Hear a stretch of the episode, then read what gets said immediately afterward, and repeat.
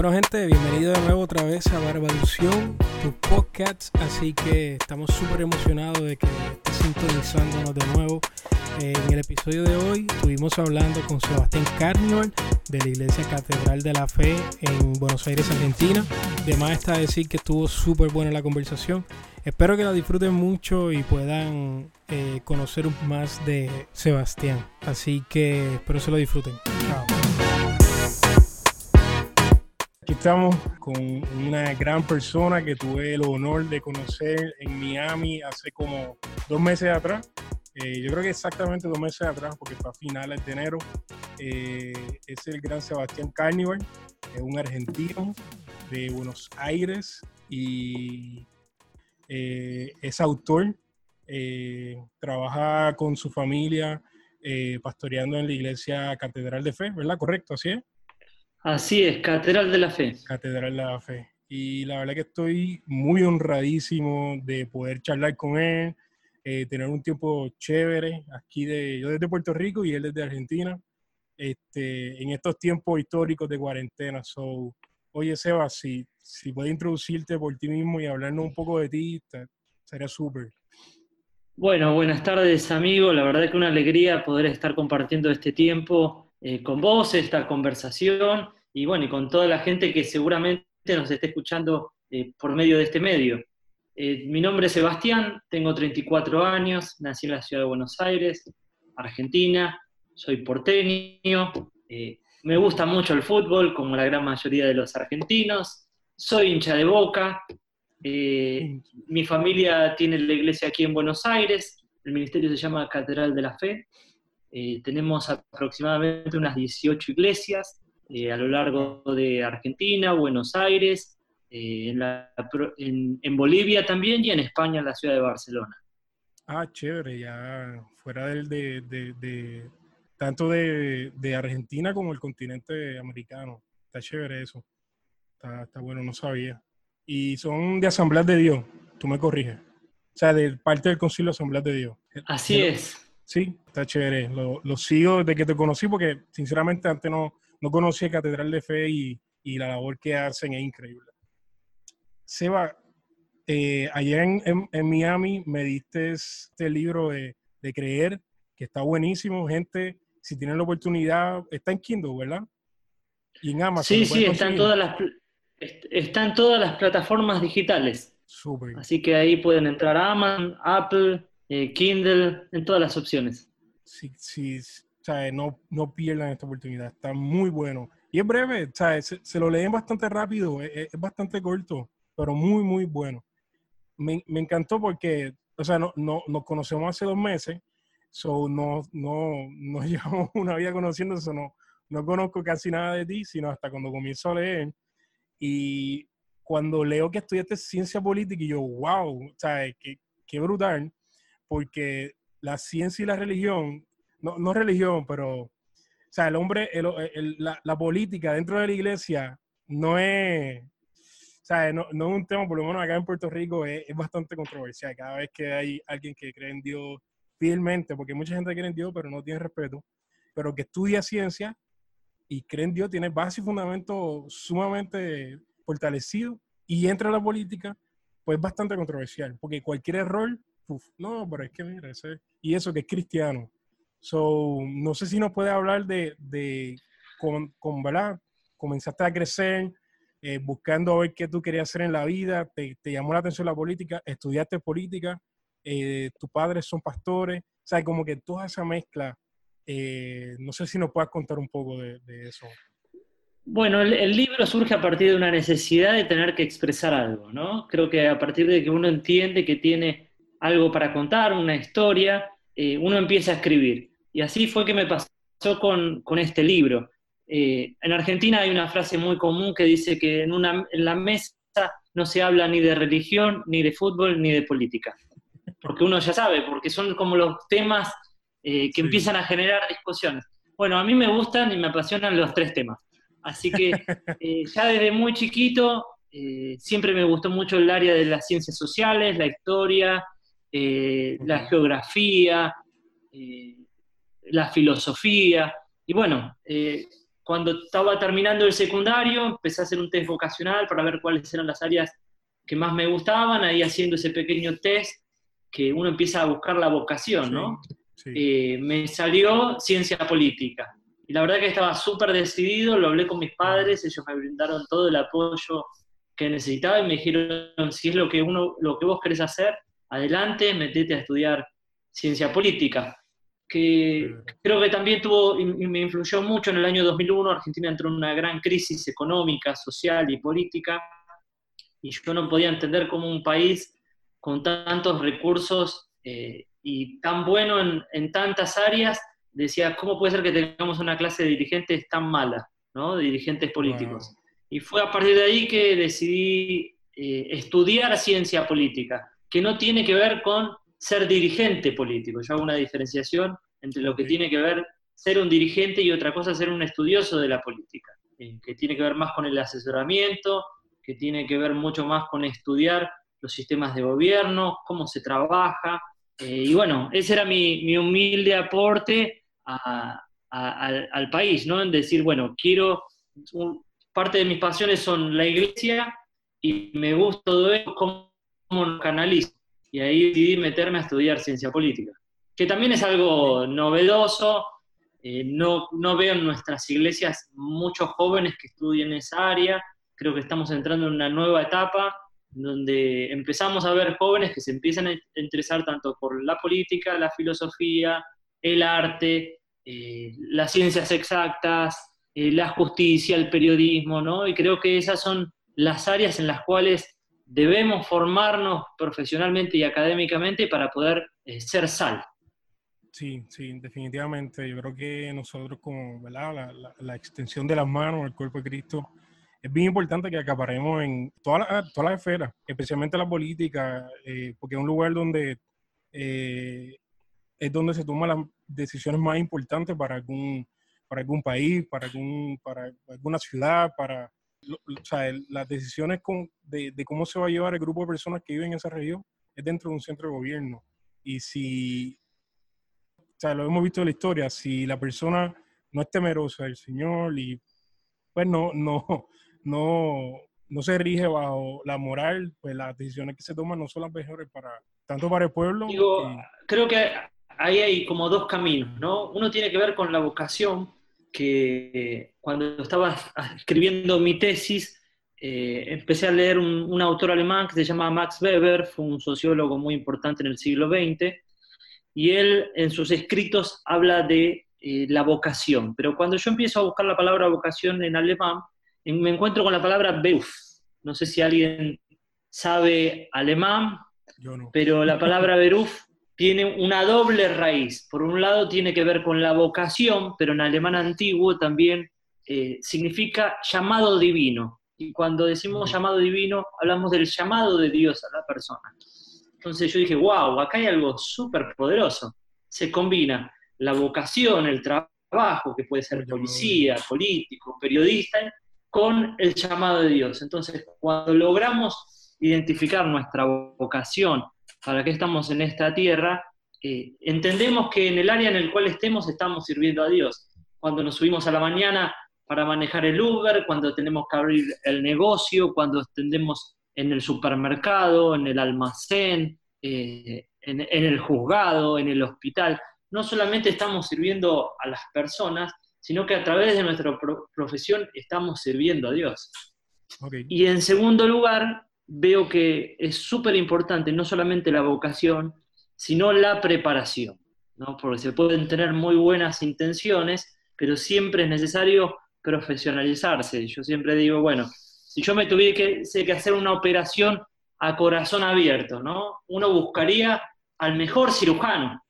Ahora, si tiene si tiene a Cristo, mejor, pero uno lo, primero que está buscando es la profesionalidad, que uno tenga una persona en donde esté capacitada. Entonces creo que es importante la vocación, lo que uno desea hacer con esto que tiene que ver con la profesionalización, en donde muchas veces nos encontramos que quizás haya personas que no hayan tenido esa oportunidad de profesionalizarse, pero algo que yo siempre rescato en el libro es que no es tarde, no es tarde para, estudiar, para formarnos, para tomar un curso. Eh, ahorrar ese tiempo para capacitarse. Creo que tenemos que ser muy autodidactas a veces. Si no pudiste ir a la universidad, si quizás no terminaste el secundario, la, educación formal, yo te animo, te aliento a que, a que lo puedas hacer. No, no, está, está bueno. Sí, eso, ahora que dices eso autodidacta, yo creo que, que en, en, este mundo que hoy, que hoy día vivimos, ser autodidacta es, es un asset, ¿sabes? Si uno, uno siendo un patrono, digamos, y tienes un empleado que es autodidacta, que por, no importa el tipo de negocio que trabaje, y esta persona busca lo que sea por aprender más, eh, desarrollarse más para poder contribuir mejor en la compañía. Esto, esto es solo un ejemplo o sea, hipotético. Oye, esa compañía va a ser fructífera. Lo mismo sucede dentro de la iglesia, lo mismo sucede en nuestra vida personal, ¿sabes? Así como tú mismo mencionas, sería bastante complicado querer intentar sobresalir y querer tener una vida próspera si no estás dispuesto a, sacrificar el tiempo y aprender por tu propia cuenta. Bueno, ahí en, la Biblia habla de la, de la, historia de Daniel, ¿no? Y cómo Daniel, antes de poder servir al rey, necesitó ser capacitado. ¿no? Daniel era una persona talentosa, eh, con dones, pero simplemente con el talento no alcanza, sino que se necesita la formación. ¿no? Y ahí tuvo todo un proceso Daniel eh, durante su estadía en Babilonia de antes de servir a las autoridades y servir en la esfera pública de formación. Y dice que Daniel y sus amigos se destacaban del resto. Con la ayuda de Dios y con nuestro esfuerzo, eh, creo que las cosas pueden cambiar. No sé si se puede llamar una buena fórmula, pero si tienes a Dios y esfuerzo y conocimiento el cual tú puedes aprender, yo creo que es una buena fórmula para poder llegar lejos y cumplir con el propósito habías comentado de la, que, que cuando estabas saliendo de la secundaria está sucediendo la crisis. ¿Sí? Eso, acá ahora mismo en Puerto Rico estamos una crisis un poco complicada. Así para que tengas idea, hay una, deuda con el gobierno eh, americano de 72 billones de dólares. Y llevamos mucho tiempo, gran parte del pueblo, no todo el mundo, pidiendo al gobierno y a las instituciones federales que auditen la deuda, que nos digan, ok, son 72 billones, pero ¿de dónde? ¿Por qué son? que Queremos saber cada línea de cada vez que se pidió dinero, ver para qué se usó. Nadie quiere acceder a eso, eh, buscan cualquier tema o situación para desviar la atención. Nos pusieron lo que llaman una, una junta de control fiscal para poder manejar. O sea, básicamente ellos velan las decisiones que hace el gobierno y dice si van o no van, eh, puesta por el gobierno de Estados Unidos.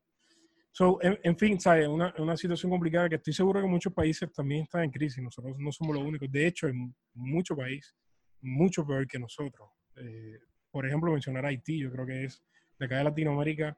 El, eh, sí, Haití o Venezuela, quizás. Venezuela, ¿sabes? Son, tienen situaciones más complicadas. Aquí, aquí, en Argentina es al revés creo que estamos adaptados a la crisis porque siempre estamos en crisis. Pero también creo que es una... Vivimos en crisis, ¿no? En crisis de los partidos políticos, en crisis de los gobiernos, en crisis de la educación, en crisis de la sociedad.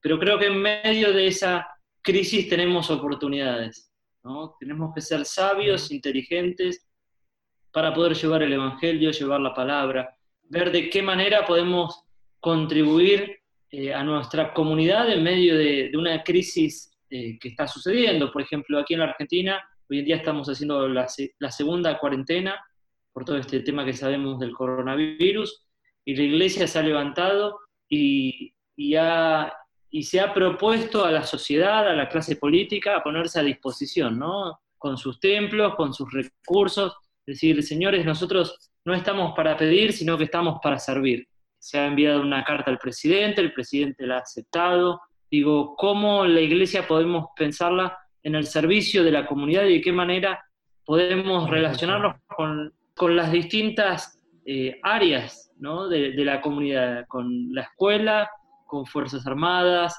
eh, con ONGs, con clases de dirigentes, con sectores económicos, con sindicatos, cómo la iglesia empieza a interactuar con las demás áreas, cómo comienza un diálogo y entonces decimos, bueno, ¿en qué puntos podemos trabajar en común?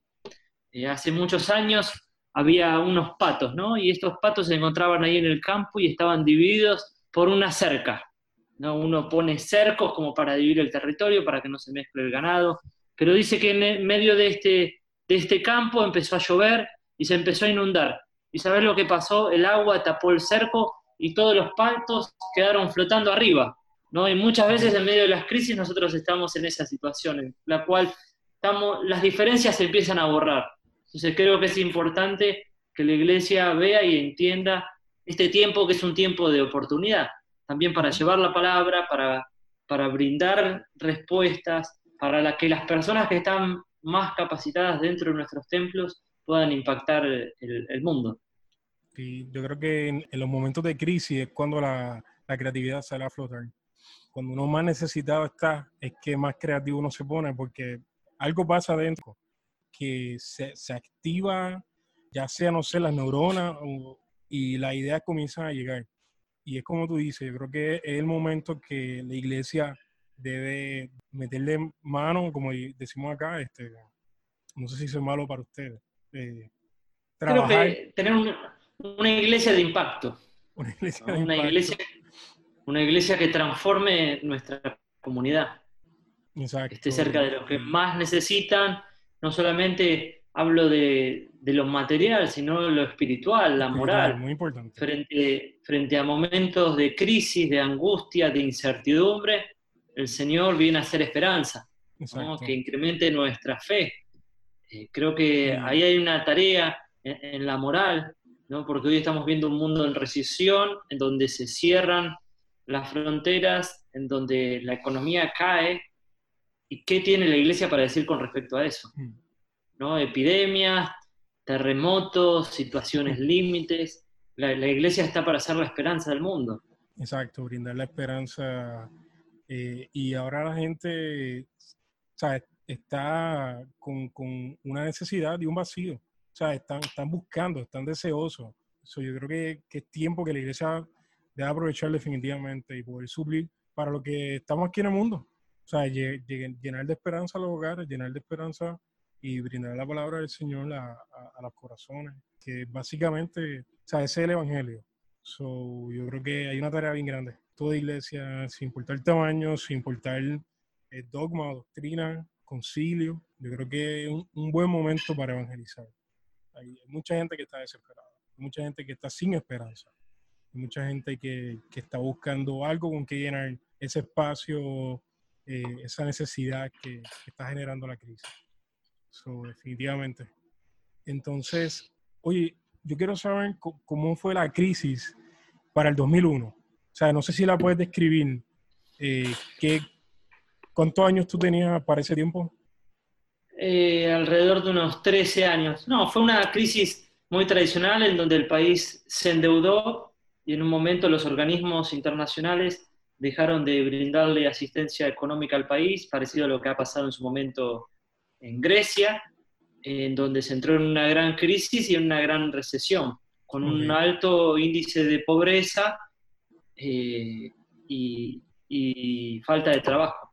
Sí, sí, aquí estoy tratando de, contextualizar. Pero, pero durante, durante ese tiempo fue la oportunidad donde la iglesia más creció. Cada vez que hay crisis, que hay incertidumbre, la gente necesita esperanza, necesita conocer el Evangelio, necesita conocer la verdad, eh, saber que Jesús es la roca, y durante ese tiempo la iglesia se multiplicó en miembros, en, recursos, digo, cómo las cosas suceden muchas veces a la inversa, y estamos esperando que esto mismo que, está sucediendo en esta cuarentena se repita. No, yo, yo, yo creo que sí. Yo creo que alrededor del mundo luego que pase todo esto, la iglesia se va a levantar más fuerte. Yo sé que sí, va a venir un comeback muy, muy, muy fuerte. Oye, y, cuéntanos, ¿cómo le has hecho en estos días? ¿Qué, has hecho distinto antes de que estuviera la cuarentena?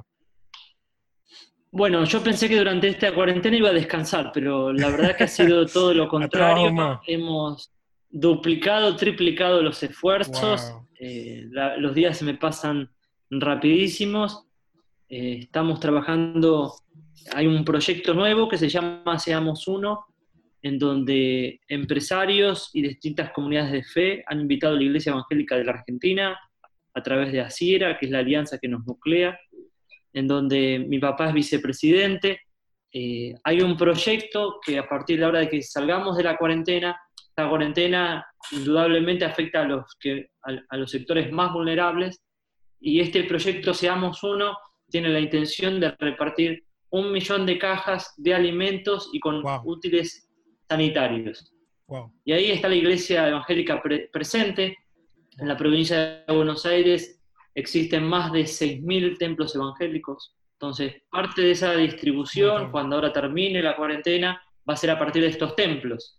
Eh, la iglesia eh, ha madurado muchísimo en este tiempo en la Argentina y trabaja en unidad, como puede ser con los movimientos Argentina Oramos por Vos, eh, trabaja en unidad, entonces mediante esta red de contención, la iglesia tiene una gran capilaridad, la iglesia evangélica está presente en cada una de las barriadas de la provincia de Buenos Aires, no hay, en, cada nuevo barrio que se forma, lo primero que surge es la iglesia y el pastor como referente, como, referente social y espiritual, entonces eh, una parte de esta, de esta distribución va a ser a partir de, los templos y de las iglesias.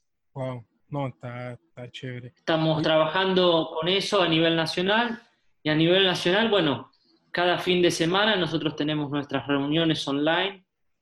Eh, cada sábados y domingos aproximadamente nos han visualizado casi unas 60.000 personas cada fin de semana en este nuevo formato online, que es un desafío. Nosotros somos una iglesia muy presente en la comunidad, en el asistir a la reunión, en el congregarnos, pero esto les dio, dio. como que da vuelta el, el, parámetro, ¿no? Uno necesita como readaptarse y creo que este es el desafío para, para la iglesia de este tiempo, cómo nos adaptamos a, lo que está pasando. Eh, y ahí hay un secreto, ¿no? No solamente necesitamos readaptarnos, sino que necesitamos eh, ser renovados por el Espíritu en, este tiempo. Eh, por lo que has visto, ¿han podido alcanzar más personas en, con esta nueva estrategia o bajo las circunstancias que antes presencialmente? Bueno, imagínate que nuestro auditorio debe tener una capacidad para casi 3.000 personas en nuestra sede central. Eh, alrededor del fin de semana deben pasar unas 10.000, 12.000, 13.000 personas y de esta manera también incorporando nuestras iglesias en extensión hemos llegado a casi 60.000 personas. ¿Presencial? O... Eh, por, vía online. Ah, online. Entonces, de esta manera hay gente que nos ha contactado de Perú, de Italia, de España, de, distintas partes de, Hispanoamérica. Ok, ok, para entenderte, o sea, eh, caben como 3.000 eh, y entre reuniones llegan a los 12.000 pero entonces claro, durante un fin de semana. 60. También contamos con, con, 16 iglesias en extensión, pero imagínate que de golpe te miran 60.000 personas. Digo, no tiene límite el tema de las redes sociales o mismo lo que estamos haciendo en este momento, eh, que estamos utilizando una plataforma digital donde este mensaje va a ser llevado a partir de Spotify, en donde en cualquier lado nos pueden estar escuchando. Exacto. No, está, está chévere. A mí me encanta ver la iglesia cómo está brillando ahora y, y cómo, cómo están impactando a través de los live, programas pregrabados también, este, buscando llevar esa palabra, ese aliento, eh, es, semana. la, gente, la gente nos visualiza, se entrega al Señor, deja su pedido de oración, hacemos seguimiento, nosotros nos reunimos en grupos pequeños y ahí veo eh, miles de grupos pequeños que hoy ya no se reúnen, sino que se reúnen vía Zoom. Exacto. Y es impactante ver cómo la iglesia eh, está guardada, pero es una iglesia subterránea. A mí me gustaba mucho el, versículo de Isaías 26:20, que en estos días ha sido el versículo más buscado por Google. No sé ¿Ah, si lo sabías. No, no, no. Bueno, dímelo. Ven, pueblo mío, entra en tus aposentos y cierra a ti tus puertas, escóndete por poco tiempo hasta que pase la indignación.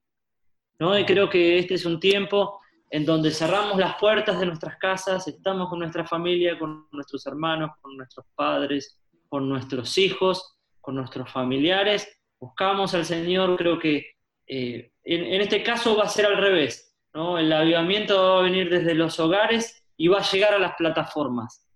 Uno siempre está esperando que el, predicador, quien lleva la palabra, traiga, eh, el avivamiento. Pero en este caso, nuestro avivamiento va a venir de los hogares, hacia los púlpitos. Creo que va a ser un desafío cuando salgamos de, nuestras casas. Aunque salgamos fortalecidos porque va a haber mucha gente decepcionada, triste, angustiada, con problemas. Y ahí es donde tiene que estar la iglesia. Ahí que estar la iglesia ciertamente. No, wow, verdad que, que está increíble. Mencionaste de Somos Uno y recuerdo, creo que fue para el 2017, eh, la primera conferencia que yo fui fuera de Puerto Rico, en Miami, eh, en una conferencia Marcos Brunet. Estaba bien desesperado de, de ver algo distinto a lo que veía aquí en la isla, porque acá la iglesia no, no se mueve como Latinoamérica. Digo, ¿verdad? Todo lugar es distinto, pero no, no sé, no, no sé, yo sí, yo siempre he dicho como que, que Latinoamérica tiene un fuego encendido tan increíble. No es que nosotros no lo tengamos, pero es, es, tan impresionante cómo el espíritu se mueve. Y en esa ansiedad o en esa desesperación de buscar más, veo que Marco Brunet iba a hacer una conferencia. Yo para ese tiempo tampoco sabía tanto, yo lo que había convertido era como un año nada más nada, me tiro, me, aventuro solo y se llamaba Recuerdo Somos Uno. Y ha sido una de las mejores experiencias que he tenido, porque regreso a Puerto Rico con dos sentimientos. Uno alegre, porque lo que viví fue increíble, ¿sabes? Marco Brunet, estaba Gustavo Lara, estaba eh, Lucas Consley, eh, la verdad no recuerdo bien, fue, fue, fue increíble. Rudy fue la iglesia de Rudy Gracia. Entonces, eh, llego con, como que con el alma a todo, a todo dar, súper enamoradísimo del Señor. Por entonces digo, estoy triste porque en Puerto Rico no, no este, este fuego que yo sentí aquí, en Puerto Rico, yo nunca lo había sentido. Y fue como que ese impacto de como que estoy bien contento, pero estoy triste porque en mi, en mi país esto no sucede. Y ahí nada, comienzo a, a ir a más eventos y tratar de conocer más personas y, tratar de hacer proyectos aquí y, nada, eh, llevar la palabra de, alguna manera distinta, de una manera creativa. Eh, nada, quería, quería, comentar eso, me acuerdo que comentaste que el proyecto se llama Somos Uno. Entonces, eh, oye, ahora iba a ser el diseño Argentina, ¿verdad? Imagino que por todo el corona se aguantó. Bueno, vos sabés, vos lo mencionabas antes, Argentina es tierra de avivamiento. Vivimos un gran avivamiento en los 80 con, con el evangelista Carlos Anacondia, con, con, Claudio Freyson en los años 90, y creo que este es un tiempo de movimiento en donde no, no buscamos plataformas verticales, sino plataformas horizontales. Y, de eso, y de eso tiene que ver Descend, un movimiento de adoración, eh, de palabra profética para este tiempo. Eh, era en el 25 de abril. Con este tema del COVID lo hemos pospuesto, pero es algo que está por venir. No sé si pudiste escuchar algo de lo que pasó en Brasil con no, Increíble, donde tres estadios llenos, tres estadios llenos en simultáneo en Brasilia, en la ciudad de San Pablo. Mi familia ha podido estar allí eh, y ha sido impactante. Y, algo para destacar, el promedio de edad de las personas que, han ido a estos estadios, 24 años. ¡Wow! Súper joven. Estamos, esa es la, nueva generación que va a afectar Brasil en los próximos años. Eh, y eso mismo esperamos que, que, suceda en Argentina. No será este mes, pero será en poco tiempo más, en donde una generación en la Argentina se active para ver nuestro país transformado por el amor de Dios y sea transformado no solamente en nuestras iglesias, en nuestros templos, en nuestra adoración, sino que pueda ser transformado en las distintas áreas, en el deporte, en la justicia, en la salud, en la ciencia, ¿no? ¿Cuántos eh, científicos cristianos estamos meditando para este tiempo? En cada una de las áreas podamos leudar la masa, ser agentes de transformación Creo que eso es lo que busca el movimiento. Wow. No, está, está increíble. Eh, sí, la, hace como un mes atrás estábamos hablando de, de diseño antes, antes que pasara lo del COVID. Yo, yo lo que yo, o sea, yo lo que pienso, wow, si eso sucediera en Puerto Rico, es, wow, es como que sería una emoción tan grande. So, la emoción que tú sientes casi la puedo sentir porque yo lo deseo también. Es, es cuestión de tiempo. Amén. que sea, que sea. la, la, palabra dice tiempo y ocasión acontecen a todos. Amén. Y esperamos en Dios pacientemente. Va a llegar el tiempo para que se dé el evento y Diseño Argentina sea, sea la... Bueno, y, la... y, y desde ya que estás invitado. gracias, Así gracias. como todos los que nos están escuchando. Sí, sí. hay No sé si entramos todos en, en casa, pero los esperamos. No, está, sería increíble. Sería increíble, va a estar pendiente porque la verdad que sería, sería increíble poder estar allá. Ya así tornándolo un poco más de, de- de liderazgo, porque sé que háblanos, háblanos un poco del sistema de ustedes como líderes. eh, o, o qué es lo que, cómo ustedes trabajan el liderazgo o el liderato allá en, en Catedral de la Fe. Bueno, creo que el liderazgo es fundamental. Trabajamos con grupos pequeños. eh, creemos, somos una iglesia de líderes en donde es el modelo de Jesús, ¿no? En donde Jesús dice, prediquen el Evangelio y hagan discípulos. Y creo que hay una herramienta multiplicadora y poderosa en el discipulado, en el liderazgo, en el poder levantar discípulos como Pablo lo hizo con Timoteo. Eh, creo que es la única manera eh, de, que, de que el Evangelio funcione. ¿no? Ir, predicar el- la palabra, pero levantar discípulos. ¿no? Es, es el modelo de Jesús. Ok, ok. Ganar Predicar y ganar. Crear discípulos. es ganar, consolidar, discipular y enviar. Enviar. ¿no? Creo que ese es el, el modelo multiplicador del Evangelio. Ok, ok. Allá la población, la edad de la población, ¿cómo, cómo fluctúa en Argentina? Eh, digo, en Buenos Aires en este caso, que es un... Este, Bueno, Buenos Aires es eh, donde nosotros estamos, es la ciudad de Buenos Aires, es una ciudad cosmopolita, como podría ser cualquier gran ciudad del mundo, eh, llámese Madrid, París, Nueva York. Es una gran ciudad, tiene casi eh, 3 millones y medio, de, 3, 4 millones y medio de habitantes, y en donde ya tenemos después la Gran Buenos Aires, en donde aproximadamente residen casi 14 millones de personas. acá somos 3.5 y Sí. creemos que somos muchos. Tú me dices 14 millones y...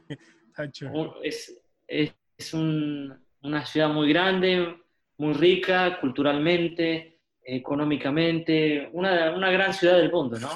Buenos Se States, llaman la, la- la París del Plata, del Río de la Plata. Río de la Plata. Muy buenos asados, ¿verdad? Hace mucho Por asado. Argentina. supuesto, aquí asado, ojo de bife, chorizo, toda la parrilla. Ah, wow, carne por Somos de muy buen comer. Eso estaría chévere. Así a- que si nos vienen a visitar a la iglesia, eh, seguramente se coman un buen bife, bife de chorizo.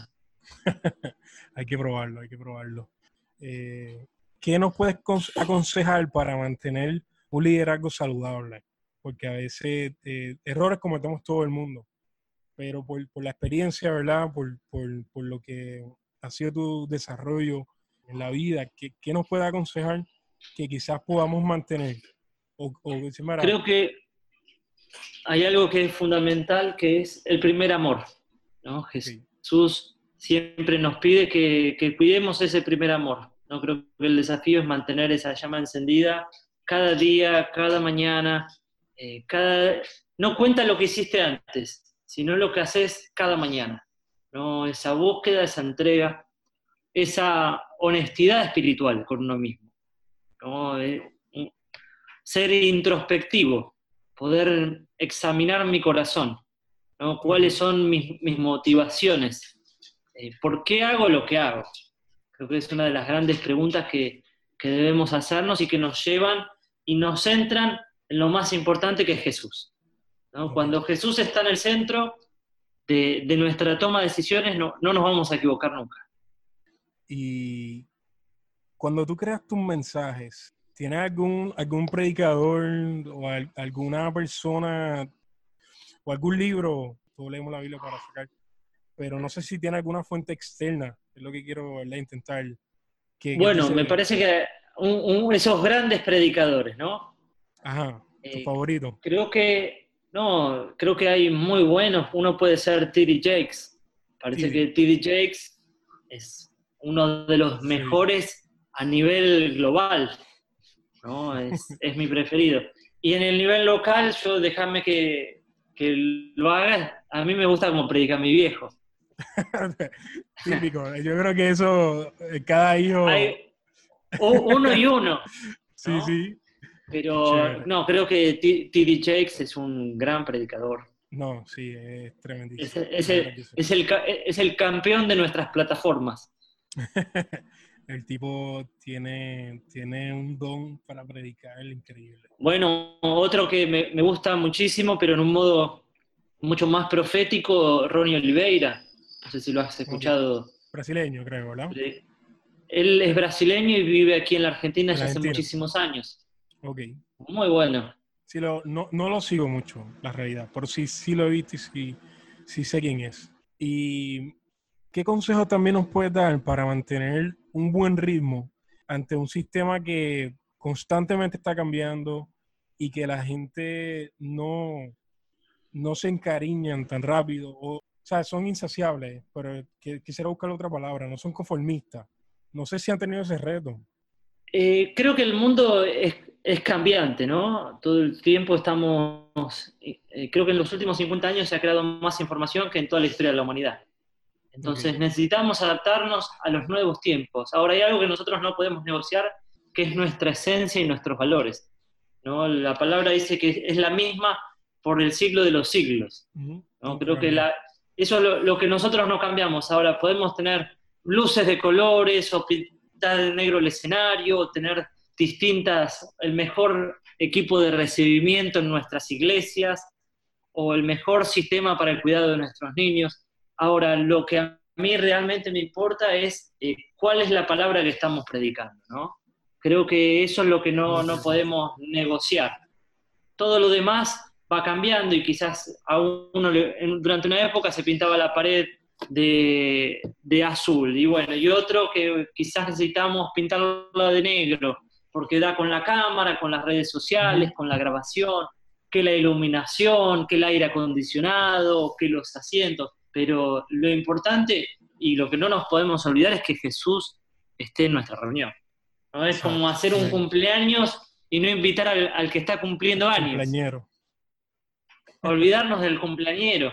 Entonces digo, creo que tenemos el desafío de adaptar eh, tanto las redes sociales, la nueva tecnología, Spotify, eh, y un montón de aplicaciones como puede ser, que son de tanta bendición, como, puede ser YouVersion.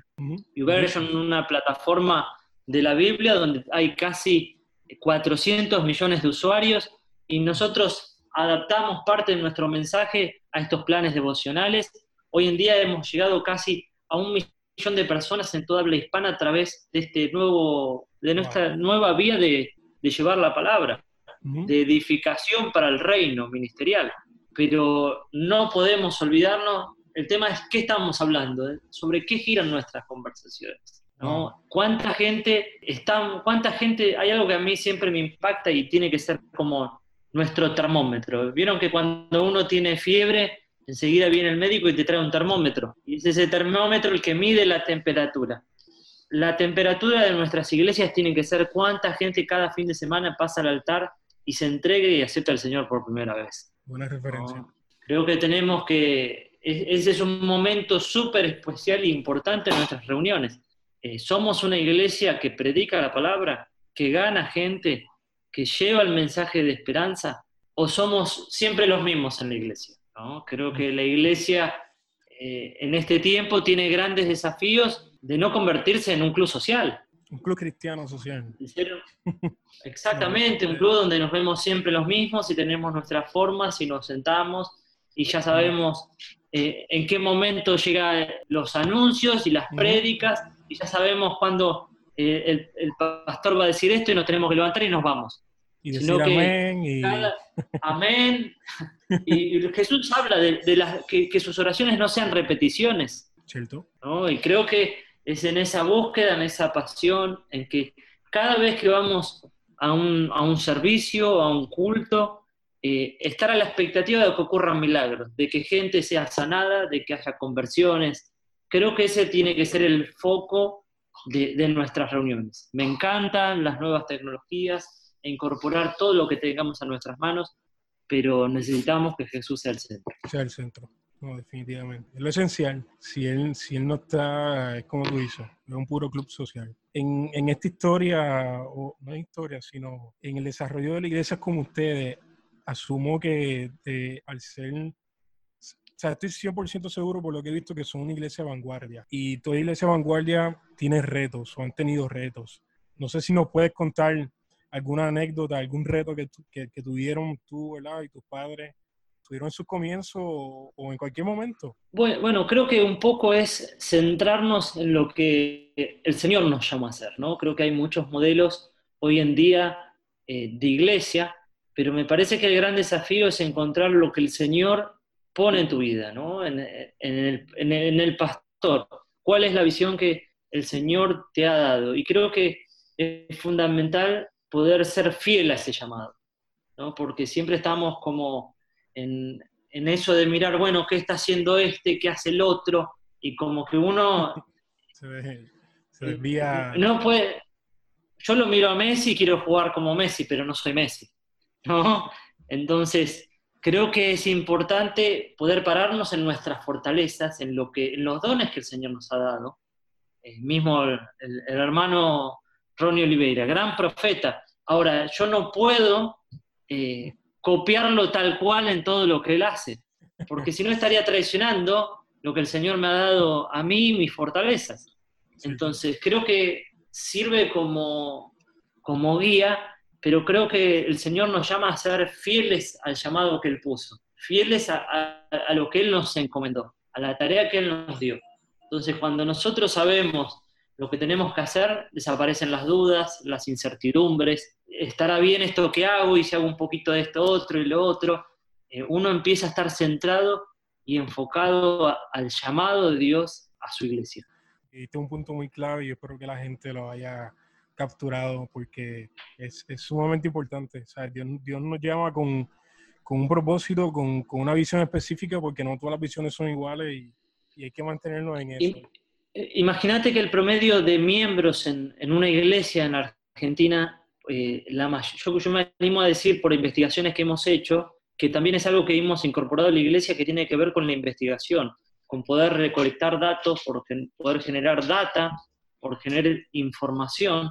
Casi el 90% u 85% de nuestras iglesias eh, tiene 200 miembros. Ahora, ¿cómo una iglesia que tiene 200 miembros mira iglesias que quizás sean muy pocas las que tengan más de 3.000, 4.000, 5.000 miembros, ¿no? Eso muchas veces puede generar confusión.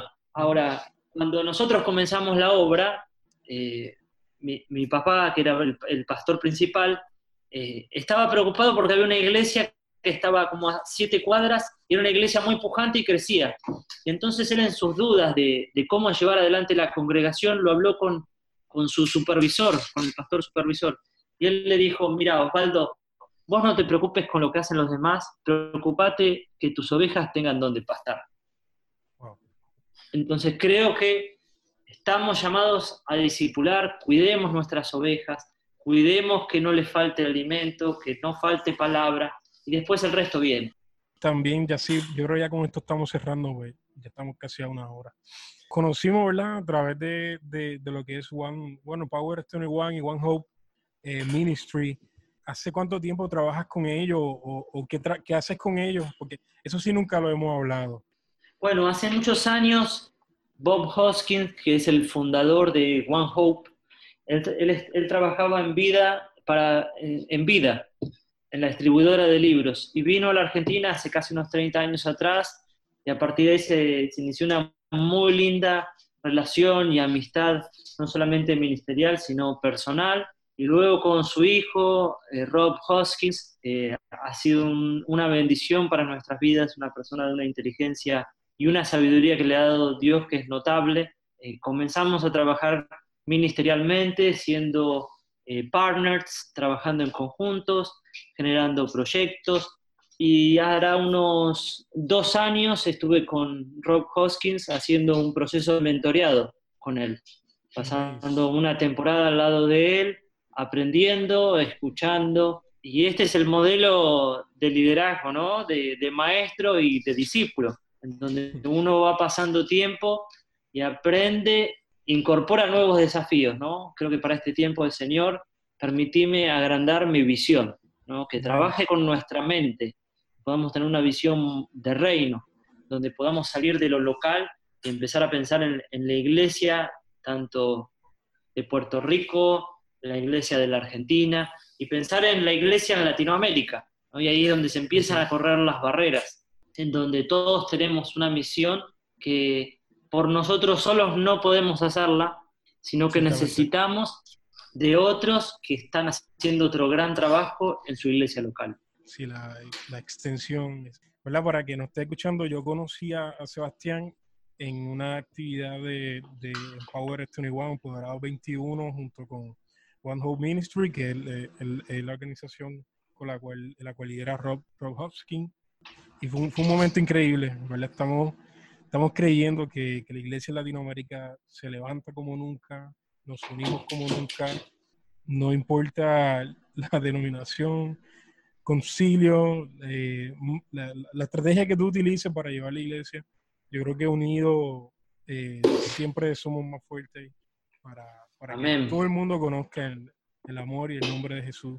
estamos súper emocionados con lo que se está formando y, y el COVID ni el corona va, va, va, a limitar ni nos va, ni nos va a aguantar que, que, la gente conozca el nombre de Jesús. Estamos 100% seguros de eso.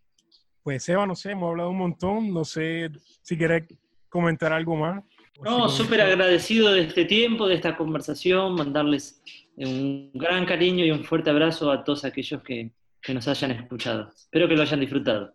No, sí, espero que también lo hayan disfrutado. Si, si quieren ¿Cómo te consigue la gente en Instagram o, en las redes? Bueno, me pueden, me pueden contactar en las redes sociales, en Facebook como Sebastián Carníbal, en Instagram como Seba Carníbal y en Twitter como Seba Carníbal.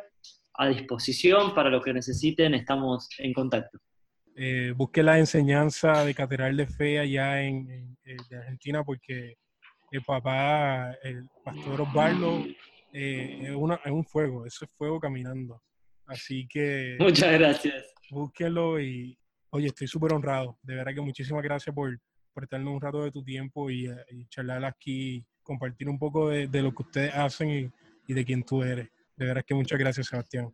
Gracias a vos por, por tu amistad y por el llamado.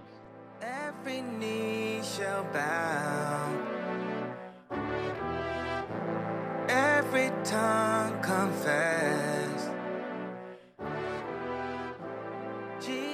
Bueno gente, gracias por habernos acompañado. Si te gustó este podcast, por favor, dale share, compártelo con alguien.